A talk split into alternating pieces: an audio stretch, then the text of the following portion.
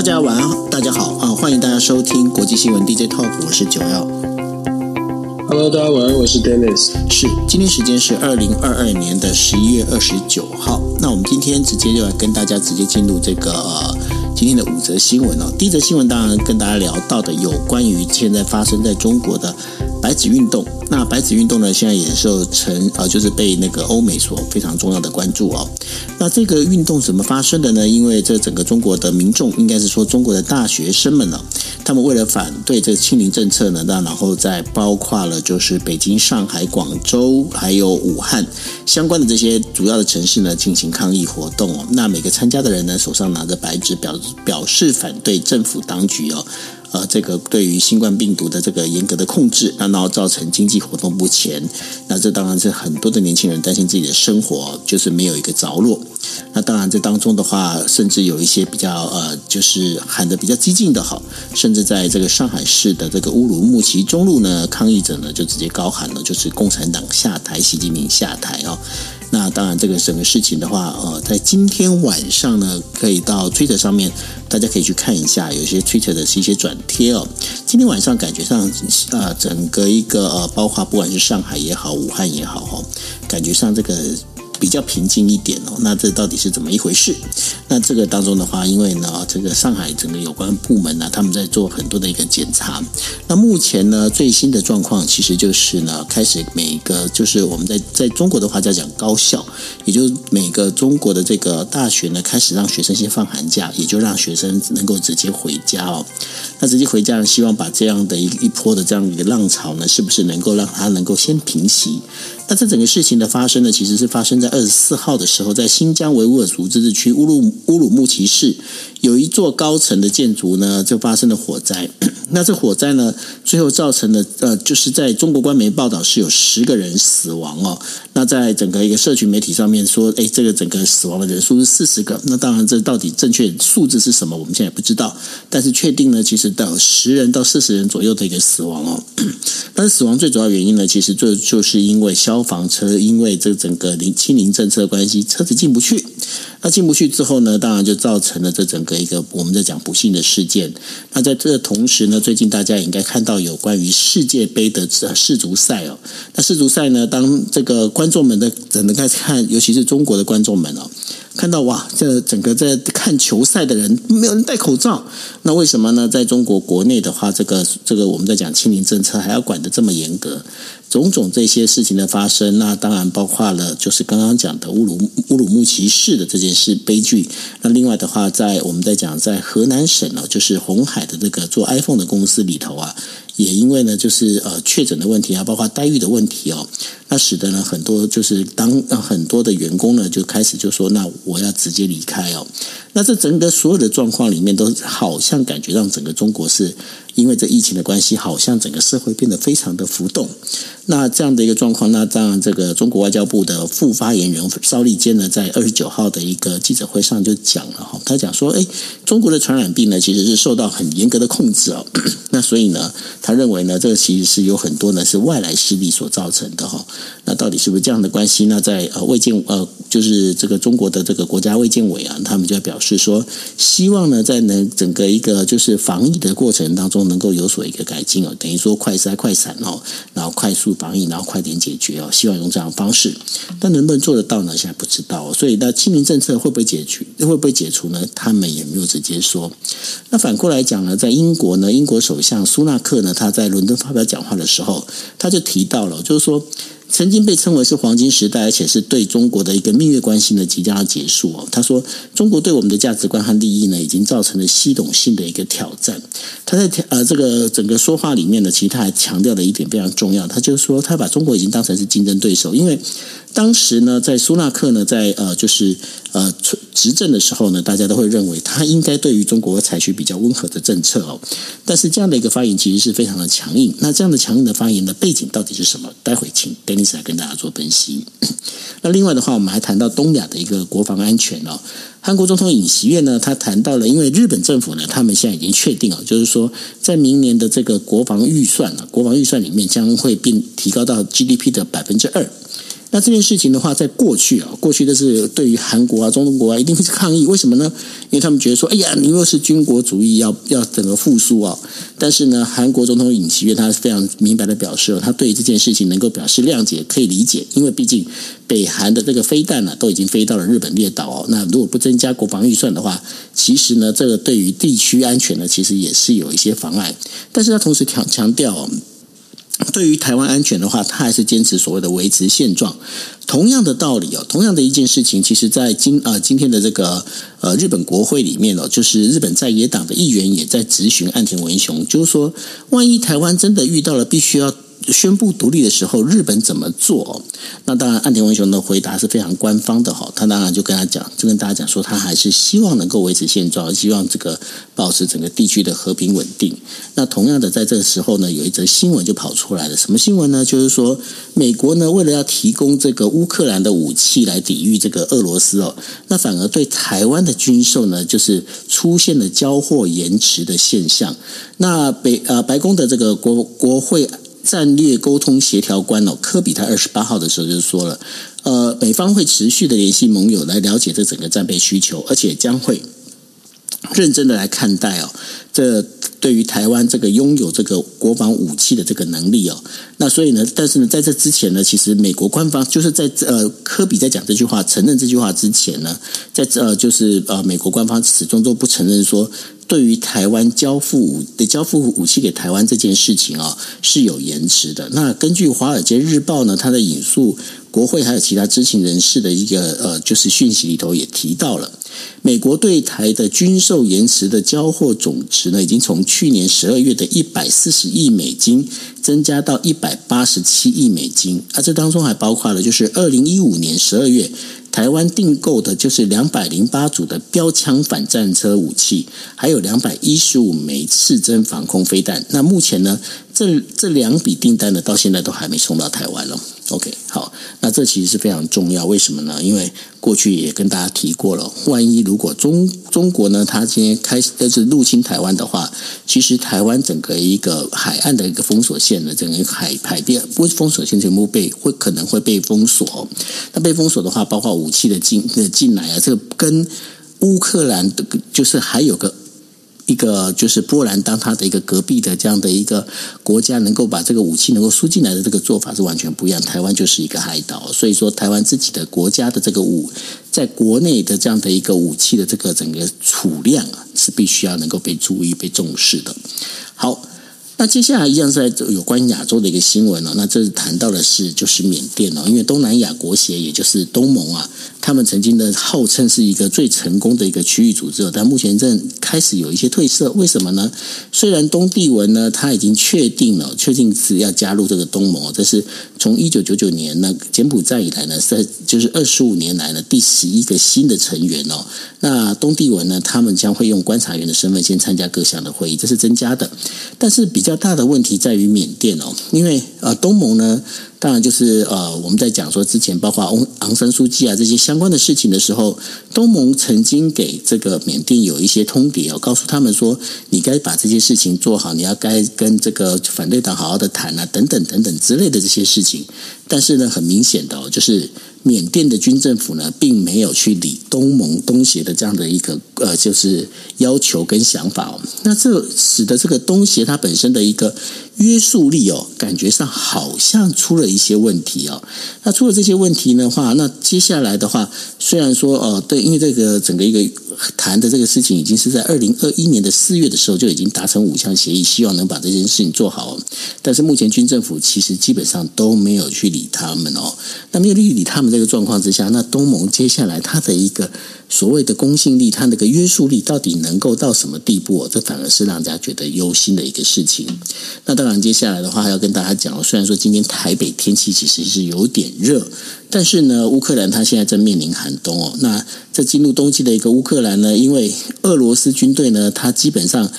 把这个飞弹呢，持续强袭了，就是乌克兰境内的很多的这所谓的供电设施哦，还有天然气的这个能源的这相关的一个设施呢，使得他们现在在接近温低温最低温度接近冰点以下哦，那停电已经变成常态。那再加上呢，现在乌克兰各地都在降雪哦，那这会影响这个除了两国的这个战斗之外啊，它还包括了这所有的住在在乌克兰的这个。国民啊，他们会面临的就是这个寒冬很难度过。那根据呢，就是呃联合国组织呢，他们的调查呢，这一次整个影响至少会有三百万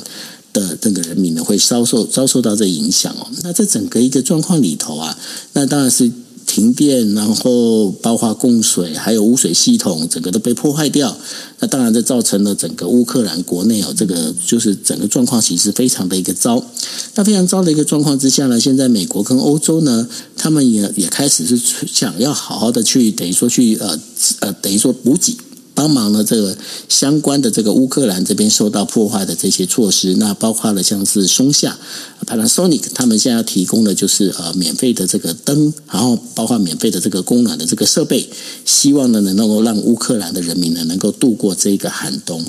那谈到乌俄乌战争呢，我们就不能不谈土耳其哦。那土耳其呢，它现在呢，其实趁着这个俄罗斯打打仗的时候，真的是忙得满头包的时候啊，它现在正在加强它跟中亚地区。各国的这一些相关的这一些算是关系哦，他希望呢，他能够变成是在中亚有一定的影响力，所以他在十一月中旬的时候呢，以突厥共和国为首的这个突厥民族呢，组织了第一个在乌兹别克召开的一个首脑会议哦，这个是他们四个等于就由土耳其这边来协助。那四个成员国里面呢，还包括哪些哦？包括了。哈萨克斯坦、乌兹克别克斯坦，然后吉尔吉斯坦，然后还有阿尔塞江、阿阿尔拜、阿萨拜疆，然后呢，这整个就是总共有四个成员国，再加上土耳其哦，他们现在。准备呢，要把这个中亚的这个关系呢，能够把它连接起来哦。但是连接起来最主要原因是因为俄罗斯它的一个对中亚的控制力，其其实已经开始变衰弱。那土耳其呢，也希望呢，能够从这时候呢，变成那个整个中亚地区的新的一个盟主，新的大哥大哦。那在这整个一个状况里面，之前呢，呃，Dennis 也跟大家分析过，土耳其呢，其实很会抓到这样的机会。他其实另外一个人就是印度哦，这两个国家都很会抓到这样的一个等于说全球。的这个呃，我们在讲的它的整个势力的一个失衡状况呢，然后他们趁着这空隙能够钻起来。那接下来整个全球的状况会怎么去发展？我们就把这个时间再交给 Dennis。Hello，Dennis。Hello，Hello，我们今天的这个题目，每一个题目都可以讲很久，我尽可能的浓缩跟大家做一个分享哦。首先，当然大家最关注的应该是说，最近尤其在美国的媒体，呃，这两天都有做很多的连线的讨论，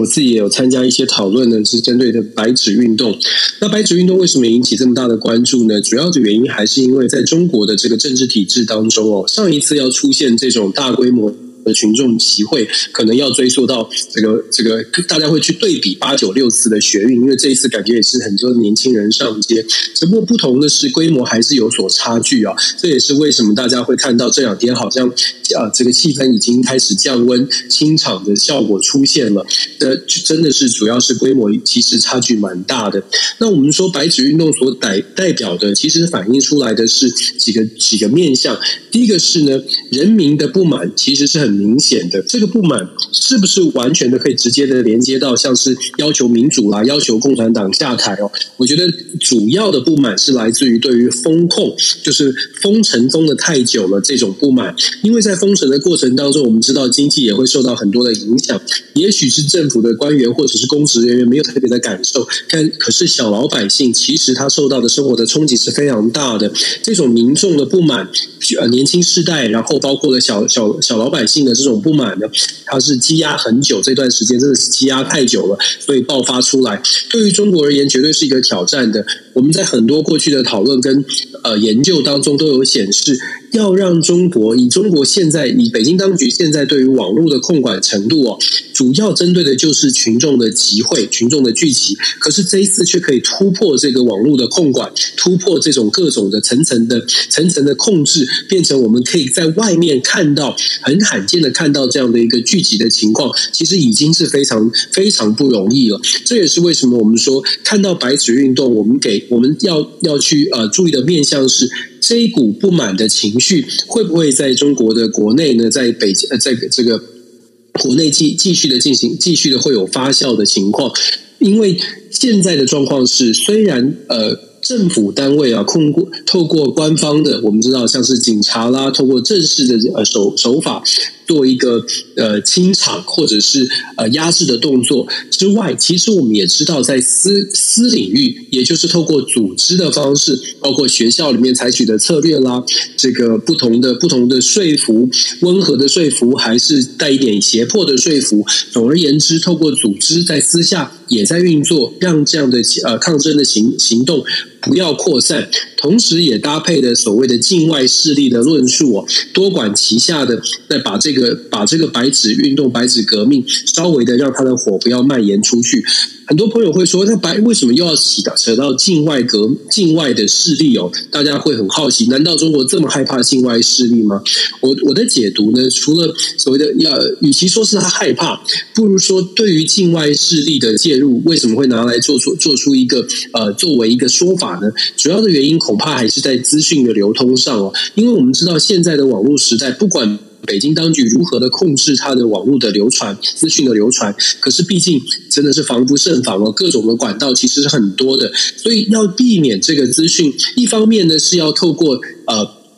让资讯维持，呃，让资讯不要传播，透过各种的方式清场啊，把这个呃抗争的行动赶快在各地平息，这是要做的工作。另外呢，对于北京而言呢，怎么样让资讯如果传了出去之后，传出了这个抗争圈，不管是在上海，不管在新疆，传出了抗争圈之后，其他在室外的、在圈外的人看到这个消息，不会一下子就觉得，哎，好像好像也可以起而效尤哦。透过境外势力的这个论述，可以。类似打一个预防针，让绝大多数的人觉得，哎呀，又是有人被煽动了。先打一个预防针，让这些可能也同样觉得生活不满意的人呢，要去多加的思考，到底自己呢要不要要不要走上街头，还是要被所谓的境外势力给煽动哦。所以我想，这个是一个预防针的效果，而不见得是真的觉得说，好像境外势力多么的多么的介入，因为资讯的流通在中国是啊，政府非常非常介意、非常担心的。那当然。欧美国家会持续的关注，最主要的关注点恐怕也是在会不会出现八九六四那样的一个情况哦。中国的状况呢，很。以目前的整个中美竞争以及全球的这个局势来看，作为大国之一的中国有什么样的风吹草动，绝对都会引起关注的。那我们可以特别去观察的是，美国或者是西方民主国家在这一次的白纸运动当中，其实相对是低调的。很有趣的部分是在拜习会之后，我们之前说过了，整个美中的竞争呢，这个火车对撞好像开始减速。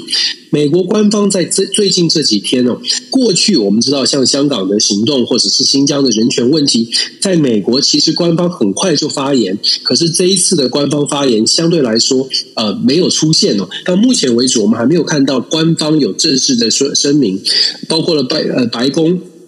拜登总统本人，或者是白宫发言人，或者是国务院，基本上都是以冷处理的方式来处理这次的白纸运动或者白纸革命。很多的这个分析就在说了，这是因为拜登在整个美中的关系上面呢，在拜习会之后，尽可能的要维持一个，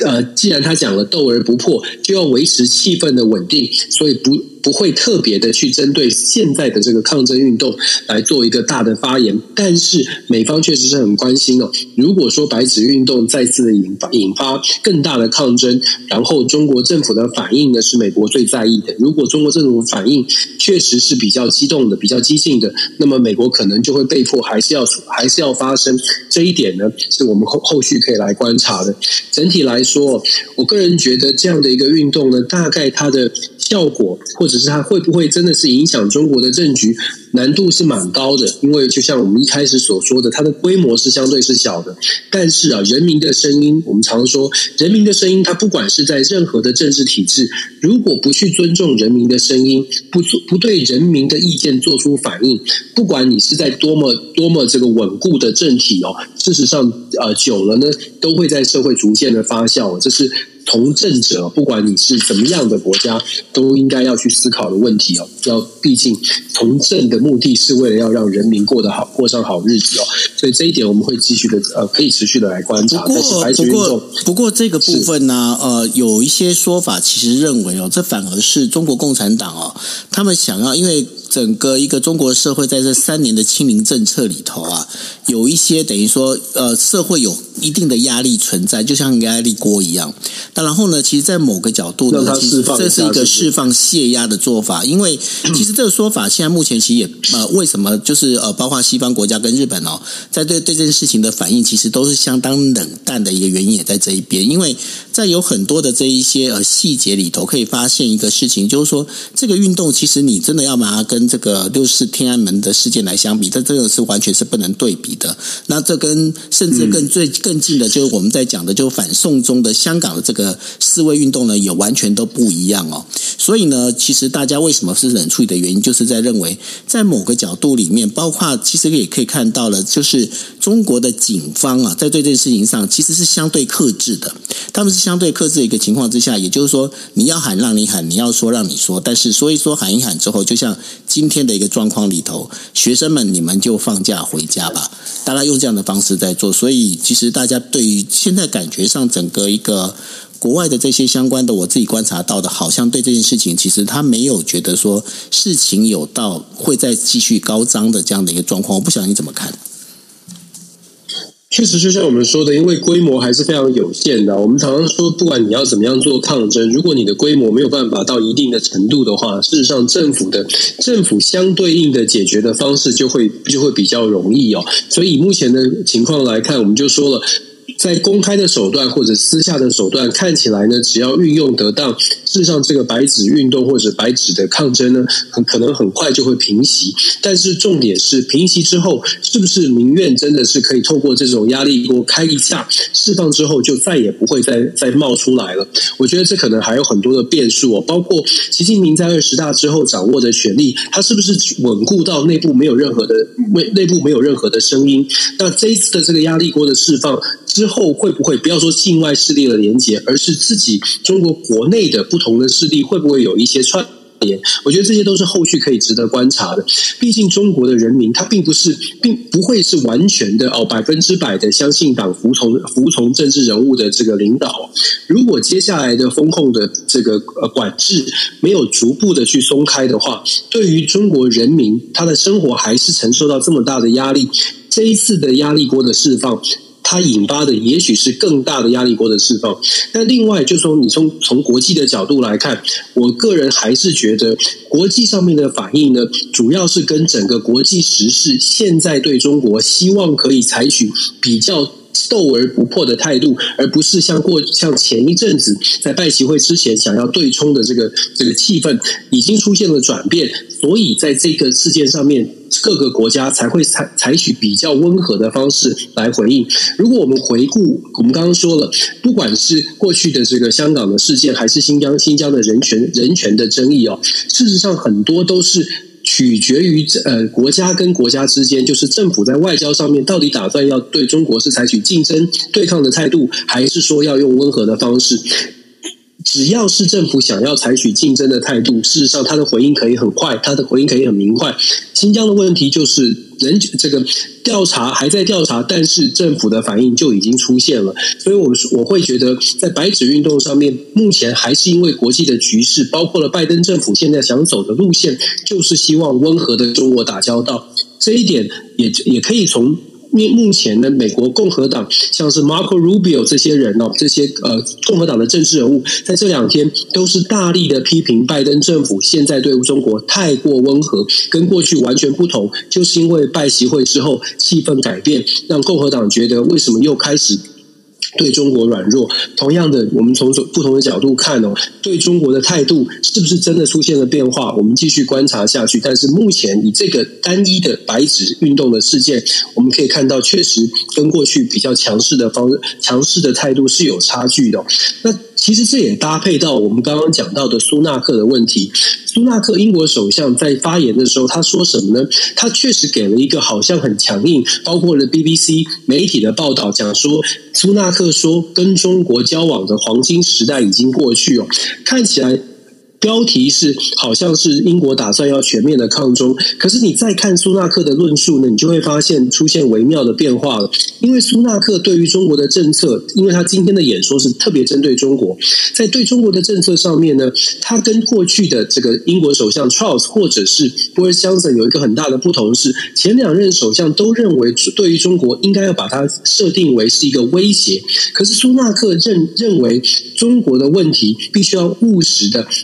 他用 robust、robust pragmatism、um, pragmatism，就是稳健的务实派的角度来看中国。然后呢，他不想要用威胁来形容中国，他用的是 systematic challenge 系统性的挑战来形容中国。所以，我们说标题看起来黄金时代过去了，好像英国对于中国的外交政策会很强硬。可是，如果看内文，你就会发现。苏纳克所采取的角度不是强硬，相相对来说反而是软弱。这一点同样的，保守派保守党内部的政治人物也是跳起来批评哦，批评苏纳克。请问你哦，系统性的挑挑战者这个词，看在北京的眼中会不会笑你？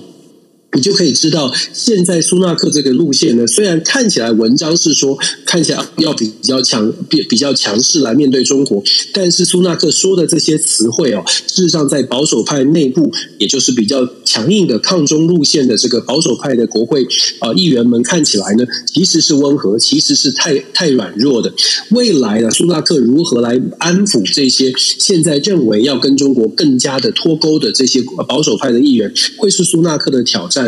但是我们说，从英国、从美国、从甚至是日本，从大家的外部来看，面对中国的关系，我还是会认为说，在拜习会之前，整个气氛是，如果这件事情发生在拜习会之前，我相信他的态度会是更加的强硬。可是因为它发生在拜习会之后，或者西川地之后，这些国家领导人，当然除了英国，这些国家领导人都已经跟中国见了面了，都跟习近平见了面了。见了面之后，各国都在跟中国在见面的时候呢，都谈到了要恢复到常轨的外交关系。在这么短的时间发生的之之内啊，发生的所谓的白纸运动，也就导致了各国的领袖其实现在比较尴尬，是到底应该要强硬的回应，要去支持中国的民主运动，还是说尽量低调冷处理，看情况再来做再来发声？我相信现在呢，西方国家。持续的会去做关注，关键就在北京政府如何来回应哦。当然了，就说要不要，是不是真的有一个完全朝向温和？我觉得也不会是完全放松，而是。可能要去思考的是自己的国家的利益哦，怎么样跟中国的交往，怎么样面对中国，就是这么大的一个现实。我想对西方国家来说也是很头痛的。那你看到这个，除了英英英美的反应之后呢，你也可以看到我们今天分享的日本的军事预算，其实它某种程度也是在提升自己的国国家的安全，呃，国家的利益。日本的军事预算打算在五年之内，在几个月之前就已经说了，这个在五年之内呢，日本的国家预呃国防预算要提高到七百二十亿美金，高达七百二十亿美金，要达到十十兆的这个日元。明年度的二零二三年呢，就已经要提升到六兆这个日元，也就是四百三十亿美金，GDP 的百分之二。这些对于日本来说都是很大的突破。他强调的就是要维持日本的安全，在能够维持日本的安全，唯一要做不。不能不做的事情就是强化自己的国防实力哦，所以日本做了做了这样的一个决定。当然，就像我们在分享的时候谈到的，日本如果强化了国防实力，周边的国家除非信任感很高，否则有一个有一个国家在你的旁边，它的军事实力大幅的提升，或者是大幅的增加军购，其实呢都会造成旁边国家的压力。所以日韩之间的关系呢，也因为这样的情况哦，所以为什么韩国会说他们可以理解？主要就是因为目前的日韩关系稍稍的，因为北韩的威胁确实是很大，再加上中国其实也是一种威胁，在这种状况之下，旁边的国家在我们在我们有共同的威胁的时候呢，它的增加军备相对来说就不会造成我直接的压力。可是我们同样都在东亚，东亚的这个。大东亚的这个地区当中哦，其实台湾看到日本增加军备，当然我们台日关系是好的，可是我们也应该要去思考的是，当日本大幅的提升国防预算的时候，台湾接下来要必必必然会面临到。周边的国家都提升军备了，美国跟日本的关系，美国跟韩国的关系，成功的让这些国家都意识到东亚局势的变化。整个印太战略当中呢，台湾一直被美国视为是碉堡，视为是必须要扮演刺猬的角色。所以我们可以预期的是，未来不论是任何的政府啊，遇到的情况都会是美方会希望台湾自我防卫的能力一定要提升。因为他们会说，日本也提升了，韩国也提升了，为什么台湾不全力的加速？尤其是台湾面临到的威胁是更直接哦。所以接下来我们看这个呃，日本会日本的军事预算的改变呢，其实某种程度对台湾来说也会是一个，也也会是一种这个无形当中的压力，或者是说我们从另外一个角度是说是一个推力，就看我们要怎么来面对台湾的民众是不是有意识到。国防必须要投入更多的心力，更多的真的是人力物力哦。那么讲到人力物力，就必须说，以台湾的这个国防需求来说呢，台美的军售毫无疑问是重中之重，一定要能够取得来自美国的武器，否则的话，台湾的国防是没有办法，就算有钱，这个拿不到武器也没有办法，真的是保护，真的是没有没有办法强化自身的实力。那么现在就遇到了台美军售延宕的问题哦，台美军售延宕啊。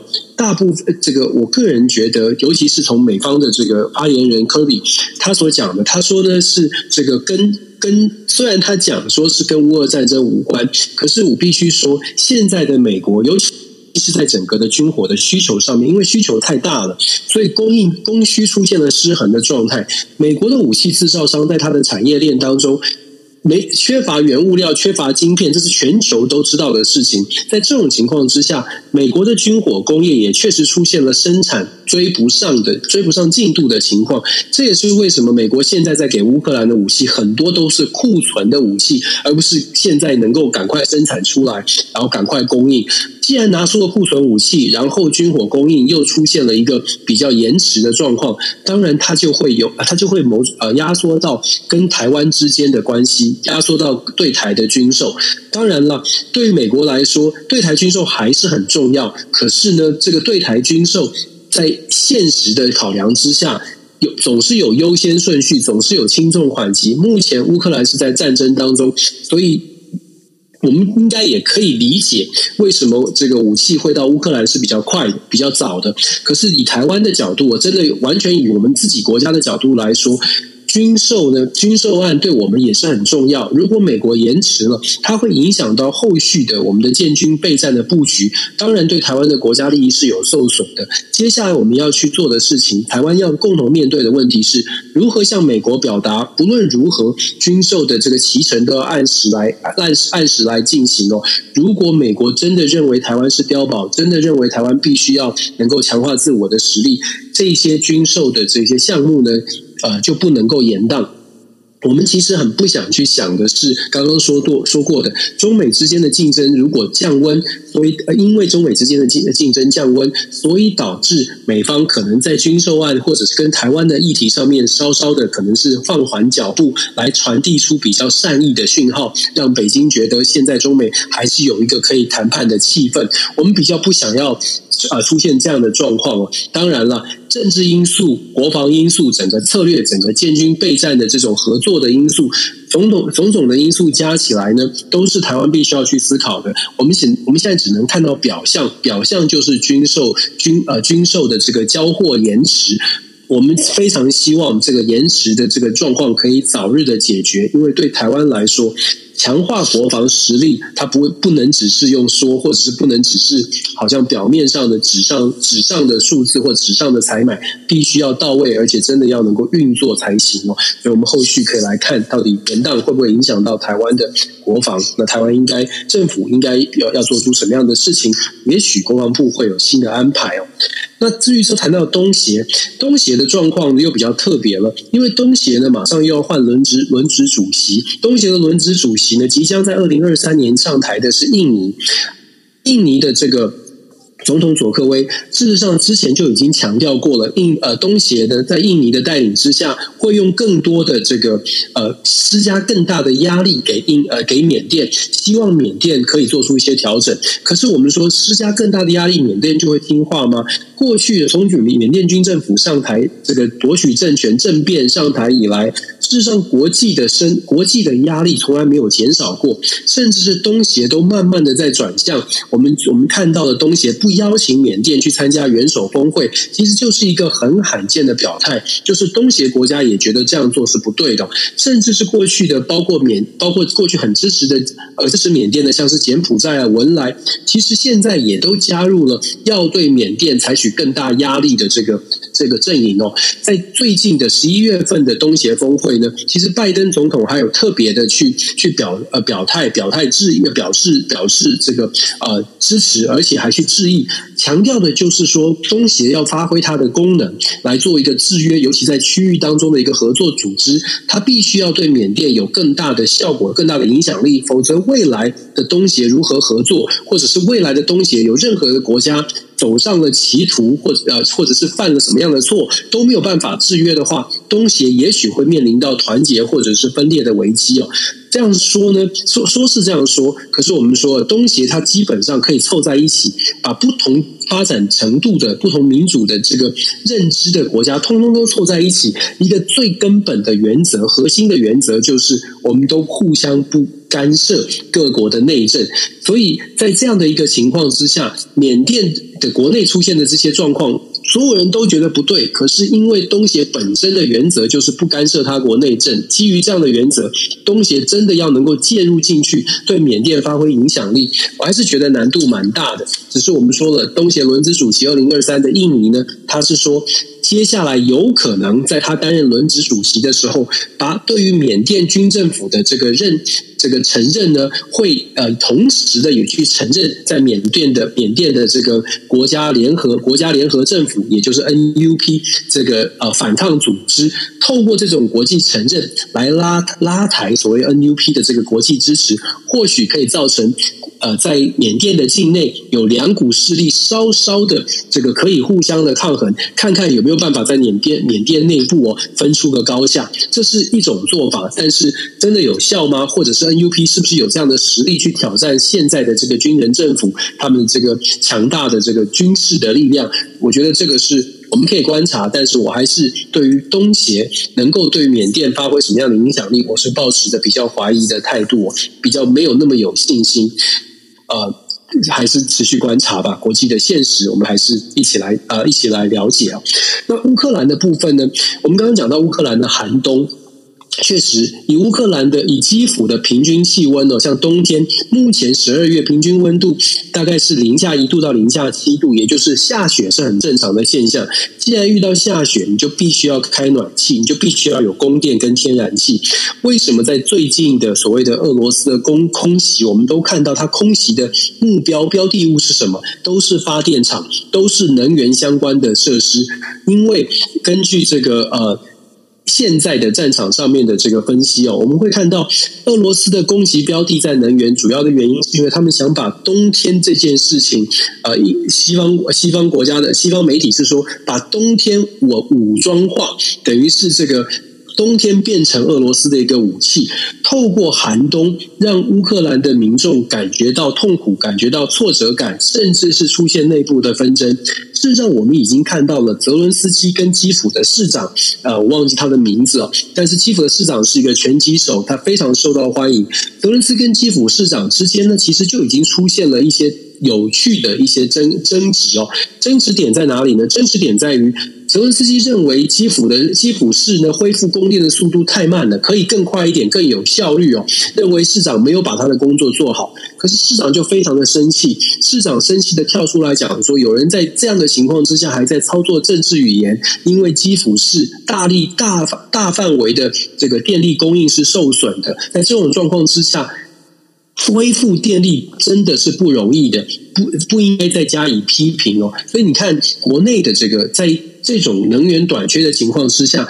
乌克兰的内部也出现了不同的意见，这个不同的意见不见得他们是真的是有大，真的是互相看不顺眼，而是压力真的很大。对于民生呃民生问题的压力这么大的情况之下，导致了其实呃乌克兰呢在。接下来这个寒冬的过程当中，俄罗斯的这个战术会不会造成乌克兰内部的分化，或者是会会不会造成乌克兰要继续延续他们的反攻的这个呃力道，会不会受到打击？我觉得这就是我们可以观察。其实我们也之前也一直都在说，面对到的冬冬天，其实乌克兰会面对更大的挑战。现在乌克兰的反攻的气势哦，确实还不错。目前收复的这个境领土呢，目前俄罗斯占据的领土只剩下百分之十七。那跟过去，这是从开战以来，可以可以说从四月这个被占领的区域很大的时候呢，相较来说，现在俄罗斯占据的土地面积已经是最小的最低点了，但是还是有百分之十七哦。如果以乌克兰是十三个台湾大的呃的的这个比例来换算的话，目前占据的比例大概是两个两个台湾，比两个台湾稍微多一点点，还是很大，但是面积是缩小了。我特别这样说是因为是因为。这代表的是乌克兰确实在反攻上面是有进展的，只不过如果你看这个土地的面积还剩下这么大要收复，然后又遇到了严酷的严寒的冬天即将到来。怎么样在军事的继续进展的呃继续进展的情况之下，又能够兼顾乌克兰现在人民的生活，然后还可以同时的取得西方国家，因为西方国家同样很多国家也遇到了同样的这个能源的短缺，怎么样可以让西方国家继续源源不绝的来供应这些供应这些军事军事设施，然后甚至是供应能源相关的设施，像是发动机啦，像是这个供电这天然气可以赶快的进进来哦。这些都是乌克兰会面对到的一个很大的挑战。我还是会觉得乌俄战争，我不敢说它什么时候结束，但是乌俄战争现在今年的冬天会是非常关键的，可能成是呃成功失败就在这个这个冬天。而俄罗斯现在看起来比较像是会用这种焦土政策，或者是大量大规模的去攻击乌克兰的这些基础设施，它在。他他的目标是普丁在，我觉得他在留后路。就是如果说乌俄战争真的打不下去了，要撤离，可是他已经把乌克兰打呃打成可能需要非常多年的重建才有办法恢复到正常。那俄罗斯就可以宣称说，现在呢乌克兰已经没有办法再对俄罗斯造成真的国家安全的威胁，因为成呃这个俄罗斯的这这次的特殊军事行动，让乌克兰就算。就算真的不站在俄罗斯这边，大概也没有这样的力量可以对俄罗斯造成威胁。所以，我觉得他现在所采取的策略是尽可能的让乌克兰需要更长的重建过程，作为一个乌俄战争收尾的一个退路。这个我们也可以继续观察。最后是土耳其的问题，我们说过很多次，土耳其跟印度在这一波乌俄战争当中，他们抓紧了时间，让自己在国际的国际上面的影响力提升。照道理来说，以过去的过去的过去的这。这个国际局势在大国掌掌握的政呃政治影响力的情况之下，土耳其啊、印度啊，基本上是在中强中型的国家。可是他们透过了现在对他们的需求，以及他们扮演的特殊角色，在两强之中的夹缝中生生存，让他们抓到了机会崛起。因为各国就算。不，本来不觉得他们很重要，现在都必须要跟他们打交道。那土耳其在中亚，其实跟这些其他的像哈萨克这些国家做的这些连接，主要的原因就是因为土耳其像我们刚刚说的，他已经发发现了自己有更多的斡旋的能力。尤其我们看他最近哦，土耳其最近的大新闻是，土耳其的亚多安打算要用地面进攻的方式进入到叙利亚来扫荡这个反土耳其的库德族的。这些反反抗的力量，当然对土耳其来说，他们是恐怖组织哦。亚多安想要这么做的原因，是因为当然土耳其受到了攻击，这是其一；其二呢，其实是因为现在的俄罗斯本来土耳其对于进军叙利亚是有一些忌惮的，是因为二零一八年其实土耳其跟俄罗斯有签订所谓的索契协议，它是一个和平协议。可是这个和平协议的。这个要素是俄罗斯要帮助土耳其，至少能够 hold 住在叙利亚的这些反这个库德族的反抗组织。现在的俄罗斯当然是无力，有没有多余的能力去持续的做这件事情，所以对土耳其来说，他看准的一个机会是，因为俄罗斯你没有办法承信守你的承诺，所以我在谈判桌上有机会可以要求更多。土耳其觉得，如果我可以串联更多的国家，如果我可以在中亚地区、在中东地区扮演更重要的角色，我在谈判桌上的筹码，从我国家利益、争取我国家利益的角度了，呃。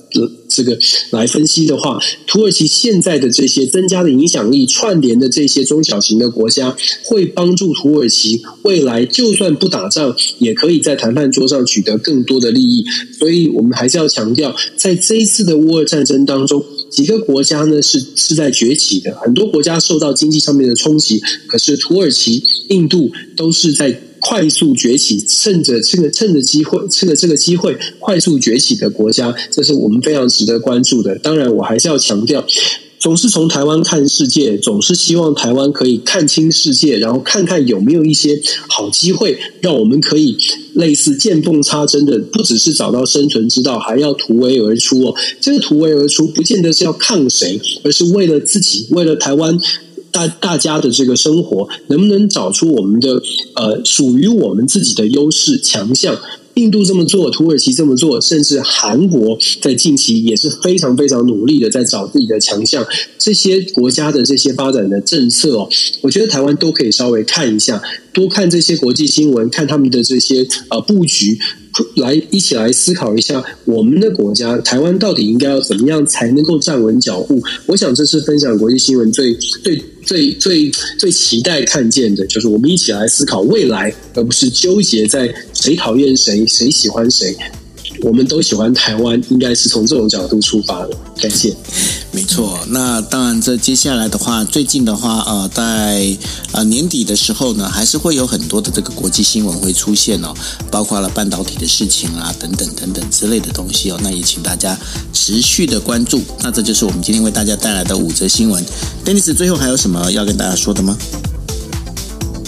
最后啊，下个礼拜那个台积电要在亚利桑那州入机哦，这个最近最近蛮多这个话题在讨论，台积电很多工程师到到美国来，我觉得下礼拜我们可以讨论这个话题，尤其是拜登会不会参加，然后这个 Raimondo 就是美国的商贸部长已经确定会出席台积电的这个入机仪式，所以我觉得这个对对于台湾来说，这是一个值得注重视的消息。那对于整个产业啦，甚至对于美国，对对于全球，我觉得。都都可以来观察一下美国对美国到底怎么来看待这件事情。然后，嗯，我们除了半导体之外，什么样的产业也要也要顺势的来提升，这是我们可以一起来思考的。是，那这就是我们今天为大家带来的五则国际新闻。那明天同样时间啊，在台北时间晚上的十二点四十五分，我们明天呃国际新闻 DJ 特播再见了，大家晚安，拜拜。